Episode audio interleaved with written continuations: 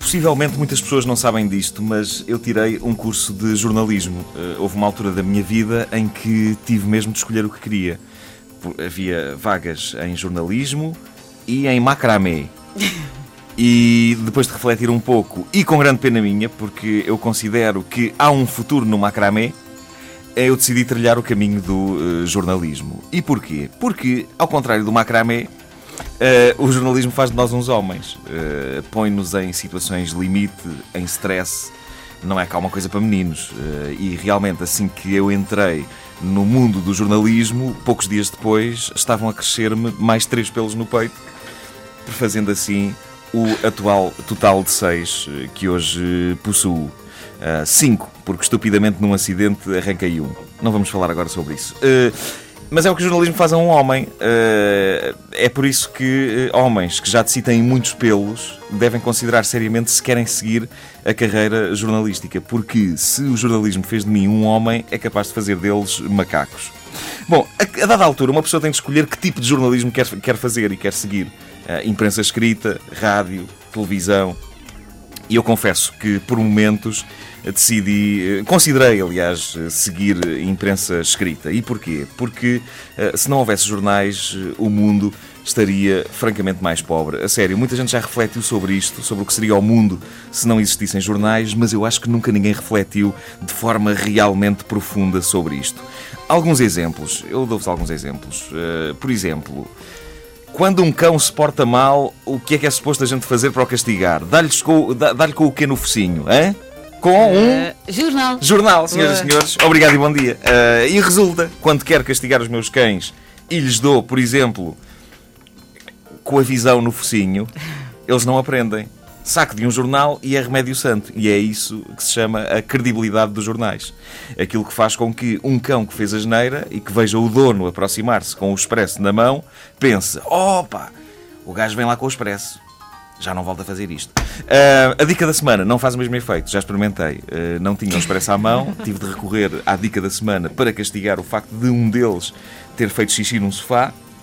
Aproximo-me de dica da semana em riste e o cão nem uh, pestanejou. Tive de lhe explicar ah, mas olha que a dica da semana, à sua maneira, é credível também, no sentido em que, por exemplo, dá conta dos preços do Lidl com uma precisão extraordinária. Mas mesmo assim, Uh, não deu, ele não se impressionou minimamente uh, com a dica da semana. Outra razão, porque pensei seriamente em seguir uma carreira na imprensa escrita, é o meu desejo de comover as pessoas com as minhas palavras e também de ver o meu trabalho embrulhar peixe.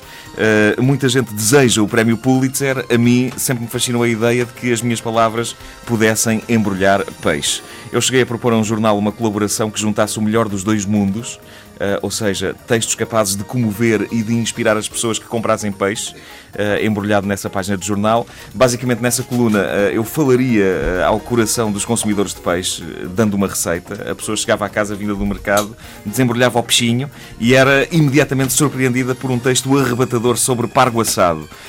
Eu propus isto quando ainda ninguém me conhecia, por isso deram-me um copo de água e puseram-me dali para fora com aquele ar simpático de quem lida com um bombista suicida e que não quer que ele rebente ali. Uh, portanto, não deu, não deu em nada. Entretanto, a partir do momento em que, em que me tornei uma figura uh, mais conhecida, penso que poderia escrever sobre qualquer coisa no jornal, hoje em dia. Uh, Posso escrever sobre piugas velhas? Força! Queremos, queremos o Marco escrever sobre piugas velhas. Outra razão por que quis trabalhar na imprensa escrita é porque quero fazer parte desse mundo fascinante de textos, reportagens, uh, assuntos que forram os caixotes de lixo das donas de casa no dia seguinte. Há quem ache que isto é um bocado deprimente, mas eu nunca fui de olhar para o copo meio vazio.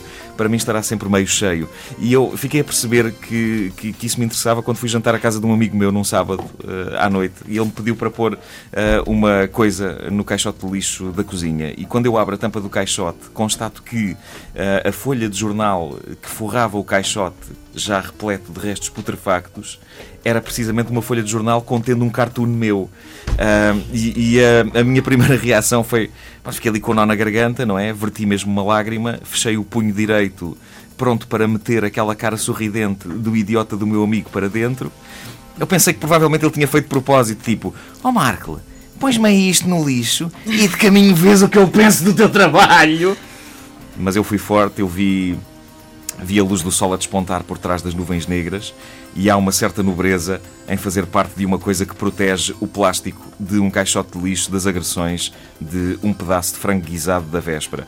Alguém tem de fazer esse trabalho. É uma pequena peça no grande puzzle da vida, mas que diabo, mesmo o maior puzzle de mil peças parecerá sempre incompleto se lhe faltar uma peça. Mesmo que seja uma daquelas porcas, daquelas peças com céu azul, que parecem todas iguais umas às outras nos puzzles, raspartam. Aquelas que parecem. Que, sabes aquela que é tipo céu azul? 500, 500 peças de céu azul por cima de. Todas iguais. De, todas iguais. Todas uh, diferentes. E, e o, há um monumento bonito para construir e depois há 500 peças de céu azul por cima. Uh, e o desespero é tanto que quando encontramos uma peça de céu azul que pareça caber vagamente num espaço de céu azul de um puzzle, encaixamos-la lá à força, mesmo que se veja que ela pertence a outra zona de céu azul do sacana do puzzle, mas esta parece que serve aqui com jeitinho.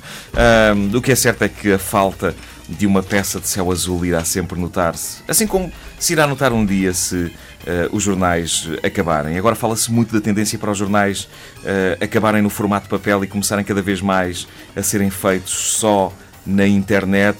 E eu pergunto: se o meu cão urinar onde não deve, como é que espera que eu o eduque? O tempo que leva a ligar o computador. O cão mija e eu. Ah, ah é? Espera aí! Computador a abrir. Deixa-me cá ver. Internet Explorer, tic-tic. Uh, Deixa-me cá ir ao site do Expresso. Já é site do Expresso. Quando finalmente eu estou pronto para dar com o portátil no focinho do bicho, já nem ele se lembra que foi o autor daquela mijadela. Mau cão! Mau cão! Olha, porra, acabou a bateria, acabou a bateria. Não ouviram desde o início? Querem ouvir outra vez? Ouçam esta rubrica em podcast antena3.rtp.pt